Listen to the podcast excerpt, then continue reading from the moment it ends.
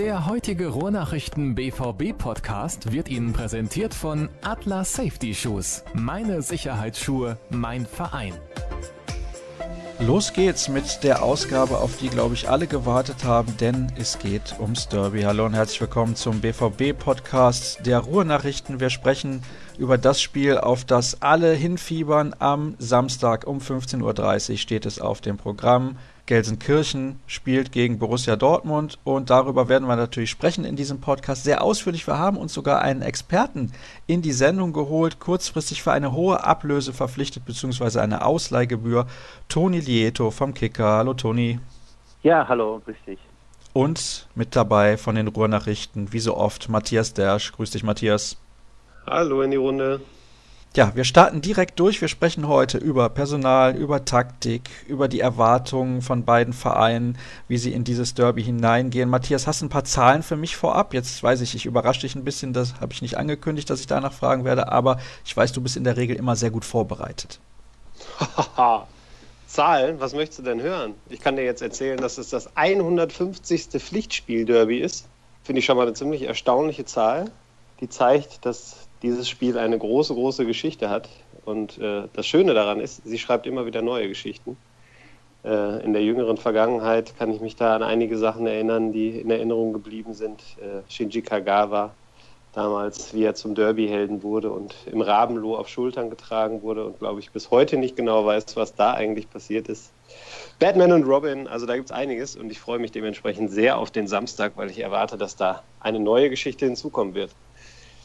Ich nehme an, die Erwartungen sind auf der anderen Seite, wenn ich es mal so formulieren darf, Toni ähnlich. Eine schöne Geschichte soll geschrieben werden am Wochenende.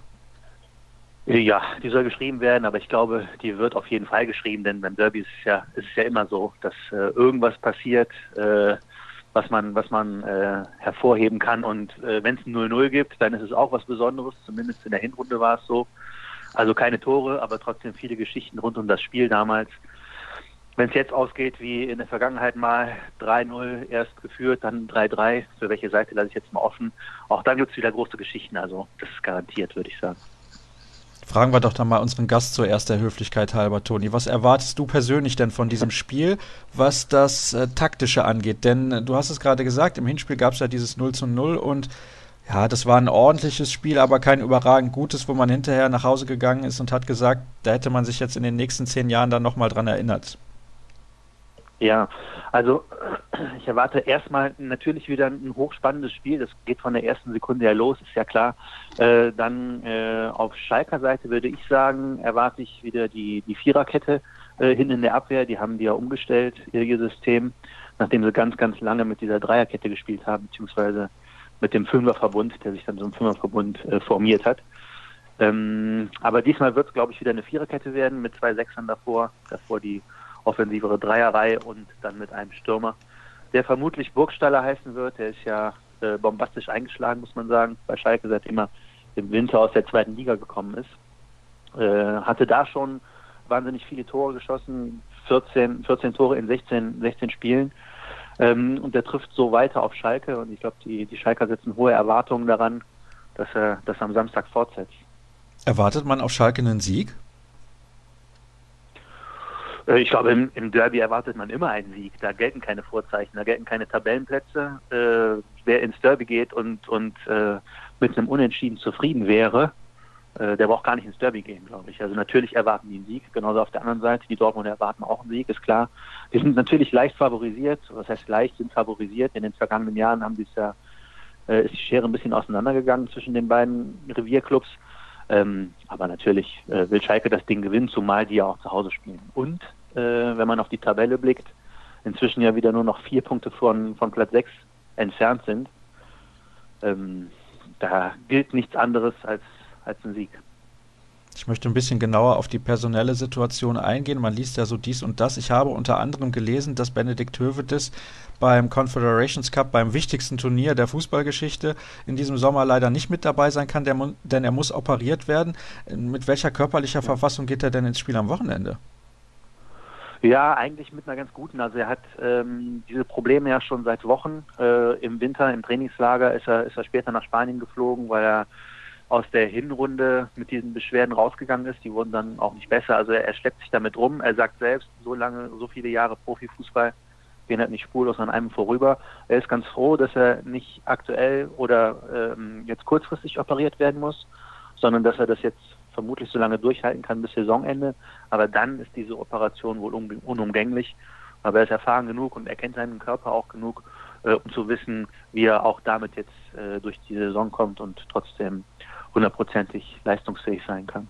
Aber ist natürlich, ist natürlich vielleicht immer im Kopf, das kann gut sein. Er hat ja in der Vergangenheit auch schon mal äh, hier und da äh, eine Blessur gehabt. Ich kann mich erinnern, ich glaube in der Vorsaison war das äh, und davor ja auch schon, äh, dass immer wieder was Neues gekommen ist. Dann hat er was mit dem Fuß, dann hat er was mit dem, mit dem Finger und es ist eigentlich seit ein paar Monaten relativ verletzungsfrei.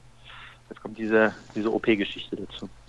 Das ist häufiger bei ihm gewesen in der Vergangenheit, dass er immer verletzt und angeschlagen war. Also ich hatte irgendwie mal gedacht, er könnte den Sprung zu einem internationalen Topspieler schaffen, aber dieses Niveau wird er wahrscheinlich nie wieder erreichen. Also nie erreichen, besser gesagt.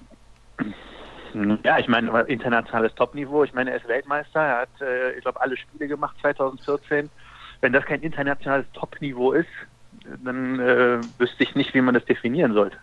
Ja, ich nenne da jetzt mal ein paar Namen. Sokrates, Batra, Kannst du das ernst nehmen, Matthias, ja? wenn ich das jetzt sage? Nein, aber ich kenne dich ja jetzt auch schon ein bisschen länger.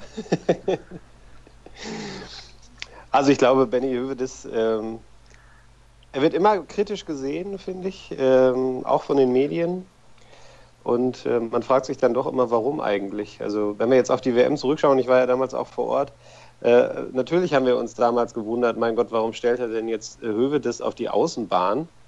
Ähm, es hat sich dann aber relativ schnell gezeigt, warum, weil Hövedes da eben eine ganz klar definierte Aufgabe hatte und die lautete Seite dicht machen. Äh, und das hat er hervorragend gelöst, sonst wäre das äh, für Deutschland nicht so weit gegangen in dem Turnier, ähm, bis zum Titelgewinn dann schließlich, wie wir alle wissen. Ähm, mhm. Und ich glaube, Hövedes ist auch als Typ unheimlich wichtig für eine Mannschaft. Also ich habe ihn äh, als Gesprächspartner schon kennengelernt und finde ihn immer sehr angenehm, sehr klar. Ähm, und, und ich glaube, das strahlt er auch innerhalb äh, der Mannschaft aus. Und er ist da auf Schalke klare Führungsfigur, Identifikationsfigur noch dazu. Ähm, also da sollte man, glaube ich, äh, ohne Häme drauf blicken auf die Karriere von Benedikt Hövedes. Wir wollen also ja auch. Das, das achso, entschuldige, ich ja. wollte dir nicht ins Wort fallen, Toni. Gerne, nee, kein Problem.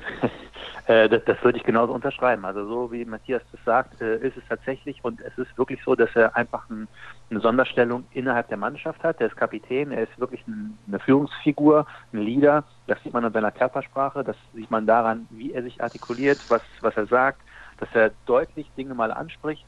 Das, das traut er sich und äh, formuliert das dann auch gut. Ähm, sportlich kann man sehen, hat, er, er spielt äh, auf den Außenbahnen, also defensiv außen, äh, wenn er da gebraucht wird in der Nationalmannschaft. Hat rechts, Rechtsverteidiger auch schon jetzt bei Schalke gespielt. Obwohl er das nicht so gerne macht, glaube ich. Er ist lieber in Innenverteidigung. Aber das zeigt einfach, dass er da auch flexibel ist, dass er die Aufgaben, die man ihm anvertraut, dann auch umsetzt. Er ist vielleicht nicht der, der stärkste Spieler in, im Spielaufbau, das mag sein, aber er ist einfach unglaublich wichtig auch für diese Reihe da hinten. Und äh, das wird, denke ich, jetzt im, im Derby auch wieder unter Beweis stellen, auch wenn natürlich da jemand wie Aubameyang auf ihn zukommt, der, der unglaublich schnell ist. Das ist vielleicht ein bisschen das Problem von Hövedes, dass er auch nicht ganz so beweglich ist und sein Antritt ist auch nicht der beste, aber ist ein sehr, sehr solider Spieler, stark im Zweikampf, stark im Kopfball. Stimmst du mir zu, wenn ich sage, er ist im Zentrum besser aufgehoben als auf der Außenbahn, weil er da ja auch in der Spieleröffnung angesprochen wurde, eben die Weltmeisterschaft doch ein bisschen was hat zu wünschen übrig lassen? Naja, es ist einfach in der Innenverteidigung seine angestammte Position und äh, dass er mal links gespielt hat in der Viererkette oder auch mal rechts äh, unter Jogi Löw, das wird sich Jogi Löw gut überlegt haben. Da geht es auch ein bisschen darum, wie äh, was für was für Spieler äh, hat der Gegner oder oder wie wichtig ist er für das für das eigene Spiel auf diesen Positionen. In der Liga ist er eigentlich eher äh, vorgesehen für die Innenverteidigung, auch wenn er wie gesagt in der Hinrunde öfter mal rechts spielen musste. Den Part hat jetzt zuletzt aber Thilo Kehrer übernommen. Er ist äh, gerade 20 Jahre alt, macht das aber wirklich auch hervorragend. Talent aus dem aus der eigenen Knappenschmiede, äh, wo schon ganz andere Leute hervorgegangen sind. Und deswegen kann sich Hövedes jetzt wieder auf die Innenverteidigung konzentrieren, an der Seite von entweder Nastasic oder auch Bartstuber. Wer ist da favorisiert, am Samstag aufzulaufen? Also ich könnte mir vorstellen, dass Nastasic äh, spielen wird ähm, und Badstuber erstmal auf der Bank sitzt. Gut, dann hätten wir das auch geklärt. Ist eventuell die Viererkette, die nicht die allerbeweglichste zu sein scheint, Matthias, vielleicht die Schwachstelle, den Punkt, den Borussia Dortmund irgendwie ausnutzen muss bei Schalke? Ja, definitiv. Wobei Schwachstelle ist dann auch relativ. Also Schalke hat es, finde ich, bislang ähm, sehr häufig sehr gut gemacht gegen den BVB. Das Hinspiel war ja auch so ein Beispiel dafür. Ähm, die spielen äh, sehr robust. Das hat äh, BVB-Sportdirektor äh, Michael Zorc heute auch nochmal im Kicker gesagt. Ähm, das ist sicherlich eine Herausforderung ähm, für den BVB, ähm, da dann eben auch dagegen zu halten. Man hat äh, ziemlich viele Künstler beim BVB in der Offensivabteilung auf dem Feld. Wenn die Räume bekommen, dann äh, geht die Post ab. Das wissen wir, das sieht man auch am Torverhältnis.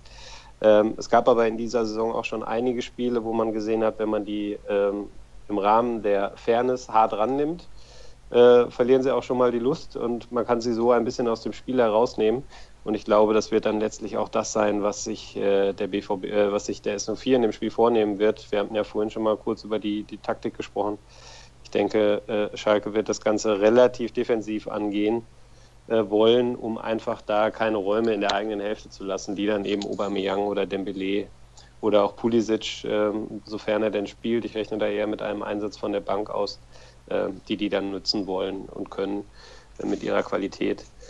Ähm, insofern würde ich jetzt nicht mal sagen, dass die, dass die Viererkette da die große Schwachstelle bei Schalke in dem Spiel sein könnte. Gehen wir mal ein bisschen weiter nach vorne. Wir sprechen gleich noch ausführlich über Borussia Dortmund, liebe BVB-Fans. Aber wenn wir halt einen Experten von Schalke in der Sendung haben, müssen wir natürlich auch da zwei, drei Fragen stellen. Ich bin großer Freund von Leon Goretzka. Leider ist er auch regelmäßig mal irgendwie angeschlagen. Kann er am Wochenende spielen? Äh, ja, davon gehe ich aus. Der, der, wird spielen. Der hat ja auch äh, in den letzten Wochen und Monaten äh, eine zentrale Rolle bekommen, äh, die er auch wirklich sehr gut ausfüllt. Er äh, zählt eigentlich in dieser Saison neben Kolasinac, der sich auch hervorgetan hat, zu den, zu den besten Feldspielern bei Schalke und äh, das wäre ein herber Verlust, äh, wenn er nicht spielen sollte. Davon gehe ich aber erstmal nicht aus. Im Moment, glaube ich, gibt es eher zwei Fragezeichen äh, bei Kolasinac und bei Choupo-Moting, die mit ein bisschen Beschwerden von der Nationalmannschaft auch vorzeitig zurückgekommen sind und jetzt zum Start in die Vorbereitungswoche noch nicht so richtig mitmachen konnten. Da muss man jetzt sicher mal abwarten, aber bei Leon sehe ich da eigentlich keine Probleme. Ich, frag, ich würde da gerne mal zwischengrätschen. Bitte, natürlich. Ähm, man, äh, man fragt ja vor dem Derby dann häufig, äh, wenn man Interviews führt, dann äh, sagt, fragt man Dortmunder, was, um was beneiden sie eigentlich den S04?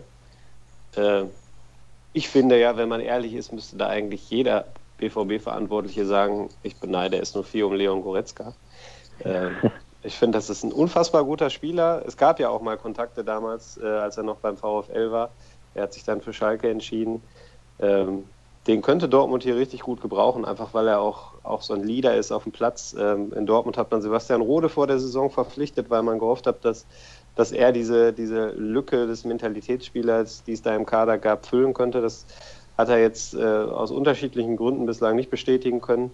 Ich glaube, Goretzka äh, könnte das ohne Zweifel. Ähm, und ja, das ist so der Spieler von Schalke, ähm, der, den ich mir sehr gut beim BVB vorstellen könnte in der Mannschaft, ähm, zusammen mit Jule Weigel in der Zentrale. Das wäre auch perspektivisch sicherlich eine sehr gute Lösung. Ähm, insofern bin ich sehr gespannt, wie der Weg von Goretzka bei Schalke weitergeht. Es gibt da ja auch immer wieder äh, Gerüchte, oh. was denn passiert, wenn oh, Schalke... es brodelt, es brodelt, Nein, Matthias. nein, nein, nicht mit dem BVB, nicht mit dem BVB. Ähm, da hört man ja immer eher England, wenn es dann darum geht, was macht er, wenn Schalke die, äh, den Europapokal verpasst da muss man dann mal abwarten, wie sich das Ganze entwickelt. Aber das ist äh, sicherlich ein Spieler, dem ich auf sich zutraue, da auch internationale Spitze zu werden. Das nur mal so kurz als Einschub von, von meiner Seite hier. Ich habe jetzt nachgefragt, ja. Toni, auch deswegen, weil Goretzka ja so ein Bindeglied ist, auch zwischen der Defensive und der Offensive. Er schaltet sich häufig auch ins Angriffsspiel mit ein, ist torgefährlich. Und deswegen für mich so ein Spieler, auf den es ankommt, nicht nur in so einer Partie, sondern generell auch im taktischen Gefüge von Schalke.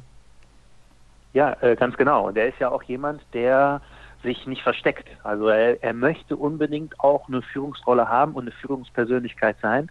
Das sagt er auch selber. Äh, er, er, möchte da reinwachsen. Er hat sich unglaublich gefreut, dass er in den Mannschaftsrat gewählt worden ist. Das hat ihm nochmal einen Vertrauensschub gegeben und man merkt, dass er daran gearbeitet hat, einfach präsent zu sein auf dem Platz. Vielleicht auch mal, wenn es schlechter läuft, das Spiel versuchen an sich zu reißen, den Gegner zu attackieren. Das sind äh, alles so Dinge, äh, die hat er wirklich gut hinbekommen.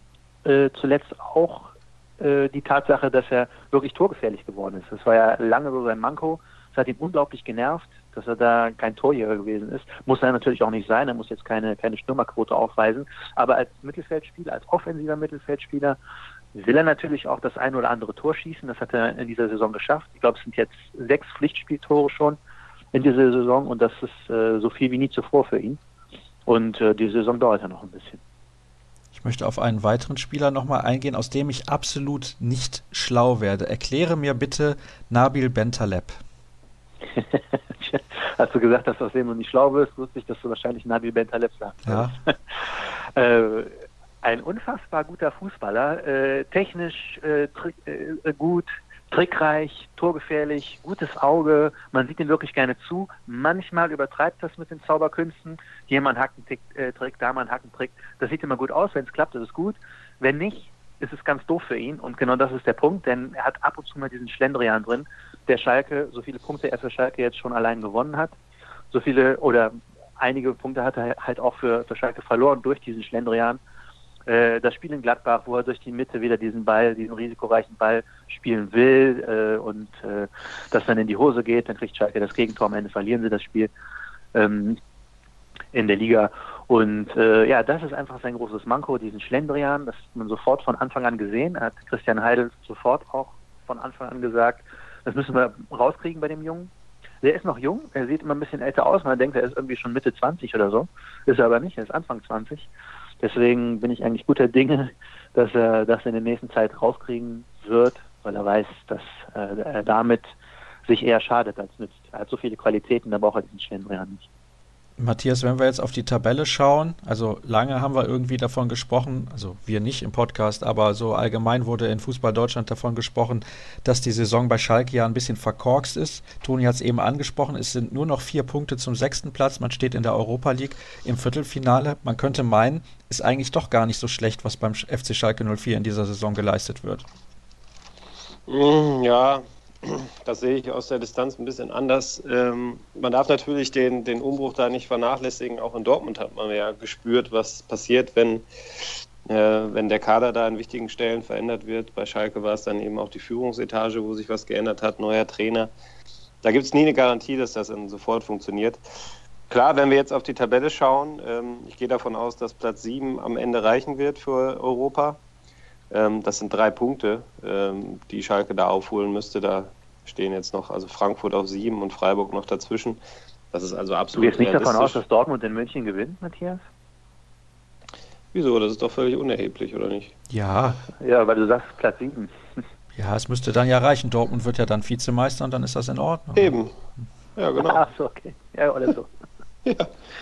Also ich gehe schon davon aus, dass der Sieger aus diesem Halbfinale dann auch den Pokal gewinnt. Und ähm, ja. dann müsste es ja auf, dann reicht Platz 7, soweit ich da im Regelwerk bin.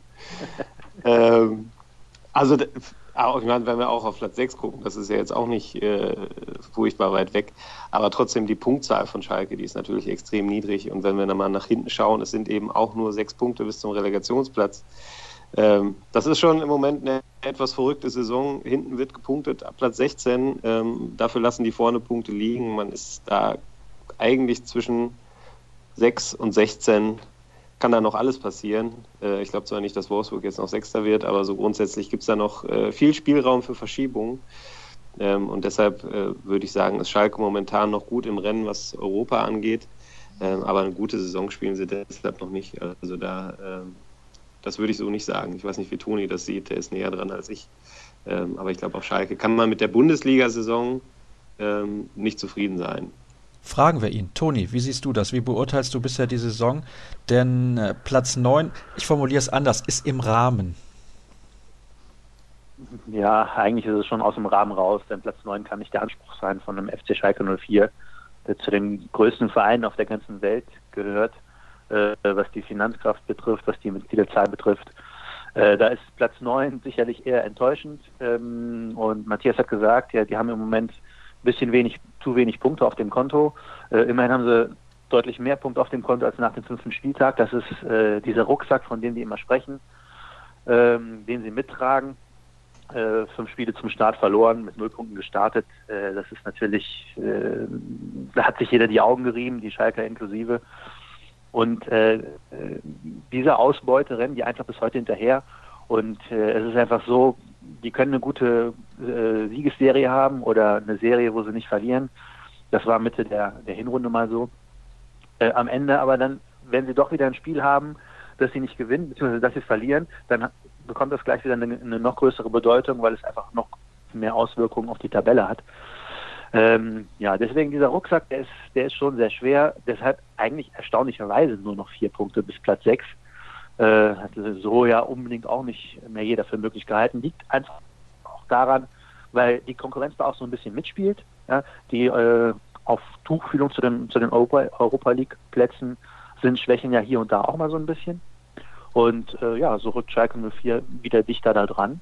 Und äh, mit einem Sieg im Derby sind sie vermutlich noch ein bisschen dichter dran. Auch das ist nochmal eine extra Portion äh, Motivation für Samstag. Welchen Sieg im Derby, Matthias, meint er? bin gespannt. Ich, ich, persönlich würde ja auf Unentschieden tippen, wenn ich ehrlich bin. Ähm, du, Wie langweilig. Ja, aber irgendwie, ich weiß nicht, so die. Ich sehe die klare Favoritenrolle des BVBs jetzt nicht unbedingt. Also ich habe gerade mal die Quoten angeschaut, die Wettquoten. Äh, Sieg für Dortmund ja. 2,0, Sieg für Schalke 3,7, ähm, Unentschieden 3,6. Ähm, ich finde, die Tabelle zählt halt bei so einem Derby nicht. Äh, das ist genauso wie wenn Dortmund gegen München spielt. Da ist es auch völlig unerheblich, ob die Bayern 20 Punkte Vorsprung haben oder, äh, oder vielleicht nur 5 äh, oder auch mal gleich auf sind. Das ist ein Spiel, da zählt alles, was davor nicht, äh, was davor war, zählt da nicht. Ähm, es gab Spiele, da ist der BVB als deutlich höherer Favorit ins Rennen gegangen als diesmal und äh, das Spiel endete dann 0-0 äh, oder Schalke hat dann sogar auch mal gewonnen. Umgedreht war es genauso. Ähm, da gibt es genug Beispiele in der Vergangenheit. Und ähm, ja, auch Schalke ist das nochmal was anderes für den BVB. Auswärts, da muss man nur mal den Vergleich zwischen Heimtabelle und Auswärtstabelle sich anschauen tut sich der BVB grundsätzlich schwer, ähm, vor allem gegen kampfstarke Mannschaften und ähm, da sehe ich den Automatismus noch nicht. Und es gibt auch einige Spieler dabei beim BVB, die zum ersten Mal auf Schalke spielen werden, die sicherlich diese Art von Atmosphäre ähm, in Deutschland noch nicht mitbekommen haben. Und da muss man dann auch mal abwarten, wie so ein äh, Dembele damit umgeht. Ähm, wir wissen alle, dass er sich ab und zu mal leicht reizen lässt. Wenn ich mir vorstelle, der wird auf Schalke von Kolasinac vielleicht ein, zwei Mal in den ersten Minuten gefault, dazu dann die Kulisse. Ja, das könnte spannend werden. Und ähm, ja, deshalb sehe ich da nicht den BVB in der klaren Favoritenrolle und würde jetzt fest von einem Sieg ausgehen. Dann hat es also doch funktioniert, dass ich dieses Understatement betrieben habe, weil Schalke da ja auf Platz 9 eigentlich ganz ordentlich und dann doch nicht platziert ist. Naja, also so leicht ist das, den Kollegen aus der Fassung zu bringen. Jetzt hat er die Favoritenrolle im Prinzip schon zum Gegner geschoben. Toni, nimmt man die Favoritenrolle, weil du eben gesagt hast, äh, eigentlich ist Schalke nicht Favorit, nimmt man diese Favoritenrolle dann dankbar an oder geht man lieber als Außenseiter in diese Partie auf Schalke?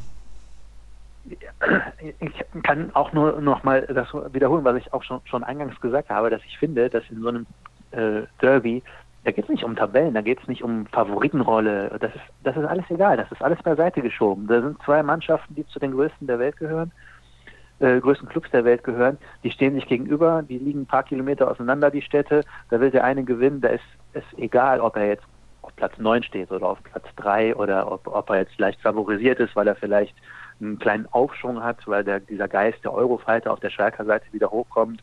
Äh, das äh, spielt keine Rolle. Äh, ich weiß nicht, ob man das sagen kann, in dem, in dem Spiel gibt es unbedingt einen Favoriten. Das, das heißt nichts, glaube ich. Dann kommen wir mal zum Personal bei Borussia Dortmund. Endlich werden die Hörer sagen. Wie sieht es denn da aus, Matthias? Was haben wir denn da Neues zu vermelden? Wer kann spielen? Wer kann definitiv nicht spielen? Ich nehme mal an, bei Schein und Bender ist die Situation ähnlich wie vor zwei Wochen. Die sind zwar bei der zweiten im Training mit dabei gewesen, aber die kommen fürs Derby nicht in Frage. Sage ich jetzt einfach mal so. Ja, für die Startelf sicherlich nicht, aber ähm, für die Bank eventuell dann schon. Die leichten Probleme, die sie am Wochenende hatten, die sind auskuriert, die sind ganz normal im Trainingsbetrieb in dieser Woche dabei und haben jetzt auch lang genug trainiert, sodass die grundsätzlich einsatzfähig sind, auch wenn ich da, ähm, wie gesagt, nicht davon ausgehe, dass sie in der Startelf stehen. man muss ein bisschen schauen. Pulisic kommt ja erst heute von der Nationalmannschaft zurück. Der hat in der Nacht zum Mittwoch noch in Panama gespielt ähm, und hat jetzt auch zwei Länderspiele in den Beinen. Ähm, da rechne ich, wie ich vorhin schon mal angedeutet habe, nicht damit, dass er in der Startelf steht. Kagawa ist ein bisschen eher wiedergekommen äh, als geplant, ähm, hat gestern auch schon wieder trainiert in Dortmund. Der ist also dabei und die anderen Nationalspieler ebenfalls. Da gab es auch keine Blessuren. Ähm, es gab ja so ein bisschen die minimale Hoffnung, dass Marco Reus schon wieder fit werden könnte bis zum Derby. Da muss man jetzt auch ganz klar sagen, das wird nichts. Der nimmt eher die kommende Woche und das Spiel in Bayern dann ins Visier, vielleicht sogar schon das Spiel gegen Hamburg unter der Woche. Der wird fürs Derby aber definitiv ausfallen. Das gleiche gilt für Mario Götze und äh, Sebastian Rode.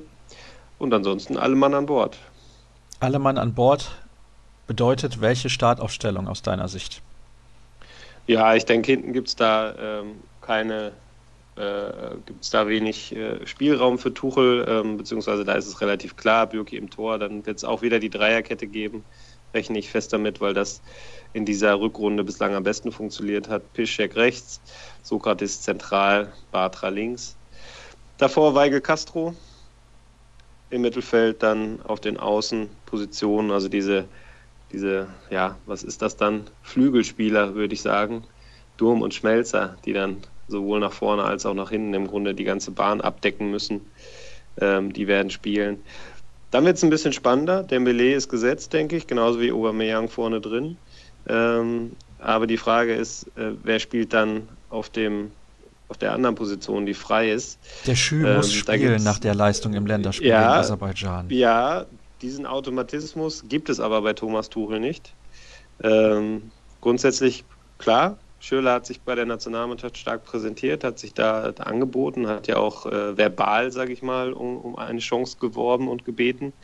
Ähm, er ist sicherlich ein, ein Kandidat, vielleicht auch leicht favorisiert, aber Shinji Kagawa hat zuletzt auch gute Spiele absolviert äh, und gehörte zu den stärksten Borussen in den vergangenen Wochen. Der wäre prinzipiell auch ein Spieler, den man sich da vorstellen könnte. Und ich glaube, wenn Pulisic nicht so spät von der Nationalmannschaft wiedergekommen wäre, wäre auch der ein Kandidat und das wäre dann vielleicht sogar der heißeste Kandidat gewesen, ähm, weil er von, äh, von Thomas Tuchel sehr geschätzt wird. Also da haben wir im Grunde drei Kandidaten, leichte Vorteile für Schürle vor Kagawa und Außenseiterchancen für Pulisic aufgrund der personell, aufgrund der, der Länderspielreise. Ähm, das ist so mein Tipp momentan. Bei den Kollegen des Kicker lese ich Kagawa vor ungewisser Zukunft beim BVB. Einsatzquote auf 52 Prozent gefallen. Jetzt für die Japaner hat er einen ganz guten Eindruck gemacht, gute Spiele gemacht. Ich glaube, er hat auch ein Tor geschossen im letzten Spiel, ist Kapitän der japanischen Nationalmannschaft. Ja, die Zukunft ist ungewiss, aber er ist immer noch erst 28 Jahre alt, also in ihm steckt noch jede Menge guter Fußball. Ja, auf jeden Fall, aber sein Problem ist so ein bisschen, dass es beim BVB unter Tuchel eigentlich nicht so seine Idealposition gab bislang ähm, und auch jetzt nicht. Er ist in meinen Augen klassischer Zehner, der ähm, am besten im 4-2-3-1 funktioniert ähm, und das spielt der BVB eben selten bis gar nicht. Ähm, das hat es dann hat Kagawa dann schwer gemacht. Ich fand ihn in der vergangenen Saison eigentlich ganz gut. Er war ähm, relativ torgefährlich, viele Tore vorbereitet, auch viele vorletzte Pässe gespielt. Aber trotzdem hatte man nie so das Gefühl, Kagawa, Tuchel, das passt so hundertprozentig. Das hat sich dann in dieser Saison fortgesetzt. Ähm, Kagawas Form ist auch sehr wellenförmig. Ähm, er hat mal starke Phasen wie derzeit. Er hat auch mal ganz schwache Phasen, wo ihm fast gar nichts gelingt, wo er dann auch teilweise auf der Tribüne sitzt. Ähm, und ich glaube, momentan warten einfach beide Seiten noch ab, in welche Richtung geht es. Wie läuft das Gespräch im Sommer zwischen Watzke und Tuchel?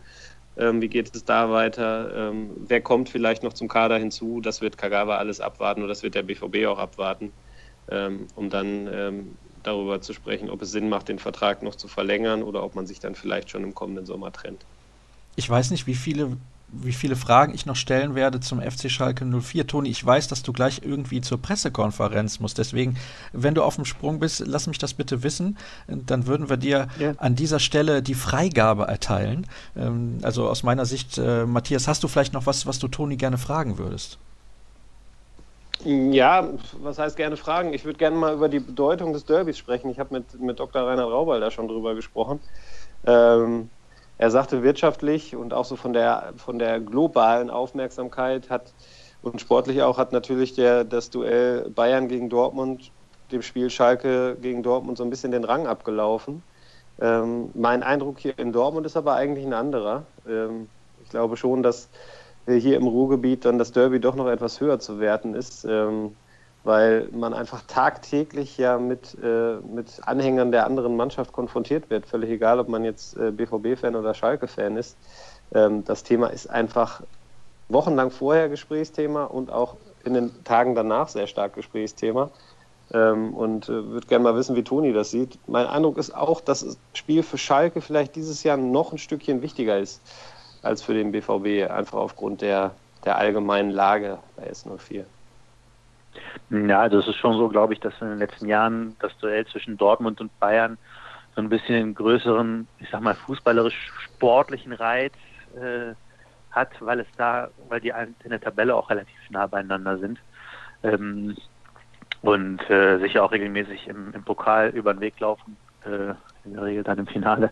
Ähm, aber von der Emotionalität, glaube ich einfach, äh, ist es tatsächlich so, dass das Derby, das Revierderby, da noch drüber steht, weil so wie Matthias, wie du sagst, äh, die Leute begegnen sich ständig, da sitzt im Büro, sitzt rechts der Schalke-Fan, links der, der Dortmund-Fan. Ähm, vielleicht auch nochmal irgendwo ein Bayern-Fan, der vielleicht mit der Region unten gar nicht so viel zu tun hat, sondern einfach nur, wo sein Herz an dem FC Bayern hängt. Das ist bei den beiden anderen anders. Die, die leben in dieser Region, die kriegen das alles mit, die, die haben diese Mentalität. Deswegen ist das nochmal, glaube ich, eine Spur höher anzusiedeln. Und auch aufgrund dieser wirklich langen Geschichte, die vor dem, vor dem Zweiten Weltkrieg ja ihren Anfang nahm und äh, so lange gewachsen ist, wir haben es vorhin gesagt, 150. Pflichtspiel jetzt schon zwischen diesen beiden Mannschaften, wenn man alle Wettbewerbe da zusammennimmt. Das war eine große Tradition. Da kann der, kann der, der Vater was drüber erzählen, da kann der Großvater was drüber erzählen. Äh, das elektrisiert einfach die Massen. Ein Büro mit einem Bayern und einem Schalke-Fan ist ein Büro mit wenig Kompetenz. Du, nee, gibt, Spaß beiseite. Gibt, Soll es geben, gibt, soll vorkommen. Alles. Gut, du kannst Toni. mal bei uns vorbeikommen, ja. Sascha, und das vielleicht mal so in den Raum werfen. Ja, aber. Bei uns in der Sportredaktion. Die sehen mir eigentlich alle relativ sympathisch aus, zumindest bislang. Na gut. Ja, okay. Du, ja, da, komm mal vorbei. Ja, ja, das mache ich demnächst nochmal, gar keine Frage. Toni, bevor wir dich dann quasi rauswerfen, würde ich gerne von dir noch wissen, wie geht das Spiel aus? Was erwartest du ganz konkret? Du meinst jetzt einen Ergebnistipp? Ja, sehr gerne.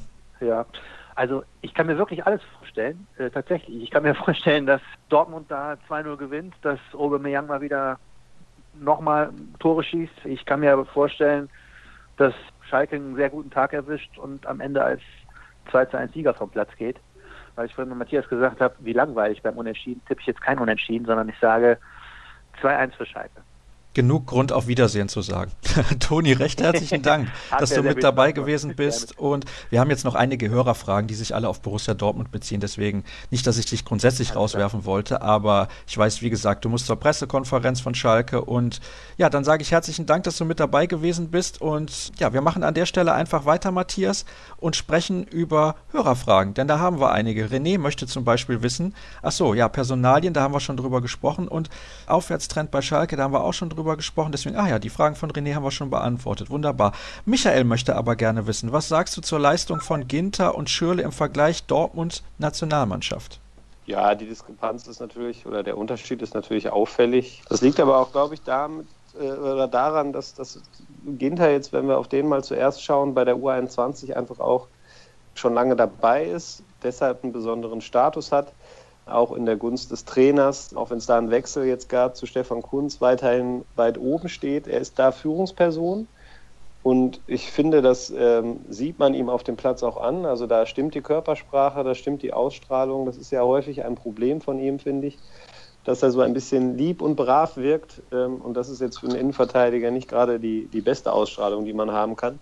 Ähm, und ja, ich glaube, er muss einfach mal dahin kommen, dass er diese Ausstrahlung auch beim BVB mal an den Tag legt. Ähm, er arbeitet ja mit einem Mentaltrainer zusammen, hat auch sehr offen darüber gesprochen bei uns mal in einem Interview. Ähm, das ist, glaube ich, schon der richtige Schlüssel. Ähm, und dann muss er, glaube ich, auch einfach konstant mal Einsätze bekommen. Er muss das Vertrauen dann auch mal über einen längeren Zeitraum spüren.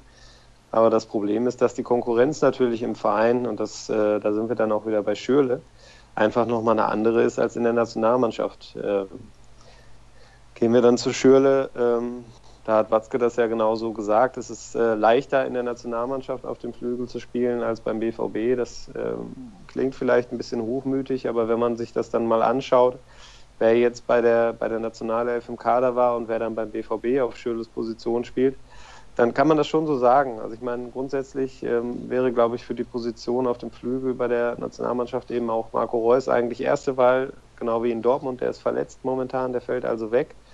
Ja, und in Dortmund kämpft er dann eben mit, mit, mit Dembele, mit Pulisic, mit Kagawa. Ähm, das sind eben auch entweder internationale Top-Talente wie Dembele und Pulisic oder auch international Top-Leute wie Kagawa, der ähm, sicherlich damals in England nicht so gut funktioniert hat. Das hatte aber auch bei ihm, glaube ich, eher persönliche äh, Gründe, dass er einfach sich da nicht so wohl gefühlt hat. Aber ähm, ja, er hat halt Qualität. Und bei Schöle hat man in Dortmund so das Gefühl, dass er ja noch nicht so richtig äh, in die Gänge kommt, dass er, dass er so den Highspeed-Turbogang, den er eigentlich in seinem Spiel hat und der, der ihn auch auszeichnet, noch nicht so abrufen konnte. Ähm, das ist immer so ein bisschen Handbremse, ihm fehlt das Selbstvertrauen. Ähm, und da hoffe ich doch sehr, dass die, die Nationalmannschaftsauftritte jetzt, ähm, vor allem der in Aserbaidschan, dass, dass ihm das pusht, dass ihm das zeigt, Mensch, ich muss es einfach versuchen, dann klappt es auch. Ähm, und da war dann Aserbaidschan vielleicht genau der richtige Aufbaugegner. Denn ich habe es heute geschrieben bei uns in den Ruhrnachrichten. Ähm, egal, was vorher war bei Schöle, egal, ähm, ob die Saison bislang für ihn eher enttäuschend lief, wenn er im Derby spielen sollte und da vielleicht ein Tor schießt oder ein Tor vorlegt, dann ist das alles schnell vergessen. Dann kann man auch, das kann dann auch so, ein, so, ein, so, ein, ja, so eine Initialzündung sein, ähm, die, ähm, die dann was lockert, was löst und dann zum Durchbruch verhilft. Ähm, ich glaube, das ist die große Hoffnung, die er selber auch hegt. Und da bin ich sehr gespannt, wie Thomas Tuchel dann damit umgeht, ob, äh, ob er ihn dann einsetzt, ob er ihm die Chance gibt, um die er ja ähm, gebeten hat, oder ähm, ob er dann doch wieder andere Spieler vorzieht. Für Schöle wäre es sicherlich ähm, ja, jetzt doppelt hart zu verkraften, wenn man dann in dem Spiel auf der Bank sitzt. Und vor allem ein Zeichen seitens des Trainers, oder? Ja, auch das. Wobei, ich glaube, Tuchel macht sich darüber dann gar nicht so Gedanken. Also ähm, hat nicht so im Hinterkopf, wenn ich jetzt so oder so entscheide, wie findet der Spieler das dann. Ich glaube, bei Tuchel ist dann doch eher die Überlegung, ähm, welchen Plan habe ich im Kopf und welche Spieler können das am besten umsetzen. Und wenn ähm, der Plan Schöle nicht vorsieht, dann ähm, glaube ich nicht, dass er ihn ändert, nur um äh, Schöle ein bisschen zu pushen. Ich glaube, das war auch das, was Schöle so ein bisschen hat durchklingen lassen bei der Nationalmannschaft. Ich bin sehr gespannt, in dem, In dem RTL-Interview. Ja. Wollen wir weiter auf RTL eingehen an dieser Stelle oder? Wollen wir das lieber nicht? Ist egal. Ähm, konzentrieren wir uns auf das, was am Wochenende auf dem Programm steht. Und ich wollte gerade sagen, ähm, ich bin sehr gespannt, ob er denn dann am Samstag auf dem Platz steht oder nicht. André Schürrle ist ein Spieler, der auch sehr viel nach hinten arbeitet. Deswegen könnte ich mir eigentlich schon vorstellen, dass er ihm den Vorzug gibt äh, vor Kagawa beispielsweise. Nicht, dass Shinji nicht nach hinten arbeiten würde, aber ja, äh, Schürrle ist halt auch Außenbahnspieler. Und äh, wobei ich fand ihn bei der Nationalmannschaft auch im Zentrum ganz gut aufgehoben. Er hat ja da auch sehr viel den Weg nach innen gesucht, da im Zusammenspiel mit Mario Gomez. Das hat eigentlich ganz ordentlich ausgesehen. Naja, habe ich noch was, was ich dich fragen kann? Tja, gibt es noch irgendeine Randnotiz zum Spiel, ähm, die du vielleicht uns mit auf den Weg geben möchtest oder den Hörern? Eine Randnotiz zum Spiel. Also grundsätzlich finde ich, ist ja das Spiel Schalke gegen Dortmund eins, wo man schwer mit Randnotizen kommen kann, die nicht schon irgendwo gestanden haben. Insofern ich fand die Zahl beachtlich, dass Michael Zorg vor seinem 68. Derby steht. Oh ja. Das zeigt, dass der Mann einfach sein Leben lang bei Borussia Dortmund tätig war. Und ich frage mich dann, das muss ich ihn demnächst mal fragen, wie ist das eigentlich? Kribbelt es beim 68. Mal noch genauso wie beim ersten Mal? Dr. Reinhard Raubal, den habe ich ja zu Wochenbeginn getroffen der äh, hat in verantwortlicher Position irgendwas zwischen 30 und 35 Derbys erlebt. So ganz genau wusste er das nicht mehr. Und ich muss gestehen, ich habe mir nicht die Mühe gemacht, das mal nachzuzählen bislang. Ähm, und der sagte, für ihn ist es immer noch das wichtigste Spiel und für ihn ist es auch nach wie vor das emotional packendste Spiel. Er hat aber durchaus auch einen Unterschied festgestellt. Das fand ich ganz interessant. Er hat damals ja äh, in seiner ersten Zeit beim BVB war er nicht nur Präsident, sondern auch gleichzeitig sowas wie ein Sportdirektor oder ein sportlicher Leiter. Und er sagt, das hätte doch wesentlich mehr Kräfte gekostet als, äh, nur als Präsident auf der Tribüne zu sitzen, in Anführungszeichen, weil man eben viel, viel stärker direkt involviert war in das, was unten auf dem Rasen passiert ist. Und ich glaube, das kann man auch ganz gut nachvollziehen. Ich glaube, wenn man am Samstag dann in die Arena kommt, die Kulisse äh, mitbekommt, ähm, die ja da auch nicht immer freundschaftlich geprägt ist, um es mal vorsichtig zu formulieren, dann merkt man schon, was das für ein Spiel ist. Und ähm, ja, da muss man dann mal schauen, wie der ein oder andere, das habe ich ja vorhin schon gesagt, das nervlich in den, in den, in, im Griff hat. Ähm, wenn es was gibt, was wir noch loswerden sollten, dann finde ich, ist das ähm, der Aufruf, dass man einfach sich auf das Spiel freut, äh, sich gerne vorher auch mal verbal neckt, wenn man dann mal einen Schalker oder einen Dortmunder im Bekanntenkreis hat aber dass wir doch äh, bitte, bitte keine Bilder sehen von Prügeleien. Es gab ja einen Vorfall jetzt in Weze, wo es äh, offenbar zu, zu, einem, zu einer verabredeten Prügelei kommen sollte, die dann von der Polizei unterbunden werden sollte. Ähm, ich hoffe, dass wir uns damit am Samstag nicht rumschlagen müssen. Ähm, das, da wäre ich sehr, sehr dankbar, wenn es da friedlich bleiben würde und wir uns rein auf den Sport konzentrieren könnten für mich eine Selbstverständlichkeit. Ich glaube, für die meisten anderen auch, aber es gibt halt immer ein paar, die müssen irgendwie ausbüchsen. Wer möchte übrigens, der kann die Frage, ob es beim 68. Mal noch kribbelt, gerne auf andere Lebenssituationen übertragen und dann für sich selbst beantworten. Ich brauche zum Ende natürlich noch einen Tipp von dir. Du hast ja eben schon gesagt, bei dir wird es der Oma-Tipp, das Unentschieden. Ja, ich tendiere dazu. Ich bin da grundsätzlich ja eher vorsichtig, sage ich mal, beim Tippen. Ich liege aber auch grundsätzlich eher falsch. Also insofern wenn ich jetzt unentschieden tippe, da muss jetzt keiner sich an den Kopf fassen und denken, ach, ah, tipp doch Heimsieg. Ja, blödes Ergebnis. Ja, das funktioniert leider auch nicht. Ja. Also diese Gewissheit, dass immer das Gegenteil eintritt. Ja, ansonsten für den BVB wäre es natürlich wahnsinnig wichtig, für Schalke natürlich auch, da haben wir gerade von Toni einiges zugehört, aber für den BVB jetzt vor diesem Monat April, der wirklich, glaube ich, nicht nur körperlich, sondern auch für den Kopf wahnsinnig anstrengend wird. Wenn man da mit einem Derby-Sieg starten könnte, aus der Länderspielwoche rauskommt, das Derby gewinnt und dann weiß, okay, jetzt geht Schlag auf Schlag weiter, dann kann man auch mal in so einen, in so einen richtigen Lauf reinkommen, wo dann irgendwann egal ist, ob es das siebte oder achte oder das neunte Spiel ist in drei Wochen. Und deshalb glaube ich, wäre es für den BVB, was so die Gesamtsituation, die gesamte Saison, die Ziele, die man noch hat, angeht, unheimlich wichtig, dieses Spiel zu gewinnen. Deshalb Je glaube ich, wäre mir kein BVB-Fan böse, wenn ich sage, dass dieses Unentschieden der vorsichtige Tipp ist, aber dass die Tendenz dann insgeheim eher zu einem Sieg BVB geht. Mhm. X2 also darf man tippen. Lieto heißt übrigens auf Italienisch und daher kommt der gute Kollege vom Kicker ja. Erfreut, fröhlich. Das war er zumindest heute in der Sendung. Wenn wir jetzt nächste Woche aufzeichnen, hoffe ich, dass er nicht die gleiche Laune hat wie heute, denn äh, das wäre natürlich schön für alle Fans von Borussia Dortmund. Und wenn ihr rund um das Derby noch Informationen haben wollt, gibt es die wie immer bei Twitter at rnbvb unter ruhrnachrichten.de. Matthias Dersch findet ihr bei Twitter unter Matthias Dersch, mich unter Sascha Stadt. Ah ja, und der Kollege ist unter Toni Lieto zu finden. Das soll es gewesen sein für die Derby-Ausgabe. Ist eine Frühschoppen-Ausgabe sozusagen. Wir haben lange aufgezeichnet, aber wir haben früh angefangen. Ich hoffe, das bleibt uns in Zukunft erspart, zumindest mir. Journalisten vor 12 Uhr aus dem Bett zu jagen, Matthias, wie kann das passieren? Ja, bei mir kann das passieren, indem meine kleine Tochter sich meldet. Insofern finde ich das gar nicht so früh. Ich, bei mir ist jetzt gleich schon wieder Zeit für Mittagsschlaf, wenn ich dann frei hätte. Aber grundsätzlich gebe ich dir recht. Also so als äh, meine beiden Kleinen noch nicht auf der Welt waren, war ich jetzt auch eher der Langschläfer. Und da kamen mir dann die Redaktionszeiten, die Arbeitszeiten, die dann häufig erst so gegen zehn, halb elf, elf losgehen, doch sehr entgegen. Ja, das finde so ich auch. So ein Bürojob morgens um acht oder halb acht. Hm, schwierig. Ja, ich meine, man sucht sich seinen Job ja auch unter solchen Aspekten. Ja, absolut. Mal aus, man guckt, was passt zu einem und naja, also ich glaube, das wäre nichts für mich gewesen. Da bin ich hier schon richtig aufgehoben. Übrigens habe ich bei Instagram gesehen, deine Tochter wird schon richtig erzogen mit einem Ball auf dem Fußballplatz. Ja, wobei ich sagen muss, ich wäre jetzt nicht traurig, wenn sie dann nicht Fußballerin werden würde. Eiskunstlauf, vielleicht lieber sowas? Nein, nein, das auch nicht. Meine Frau kommt aus der Leichtathletik. Äh, ah, ja. Das fände ich spannend und so wie sie wetzt, könnte ich mir da auch eine, eine Karriere als Mittelstrecklerin bei der Kleinen vorstellen.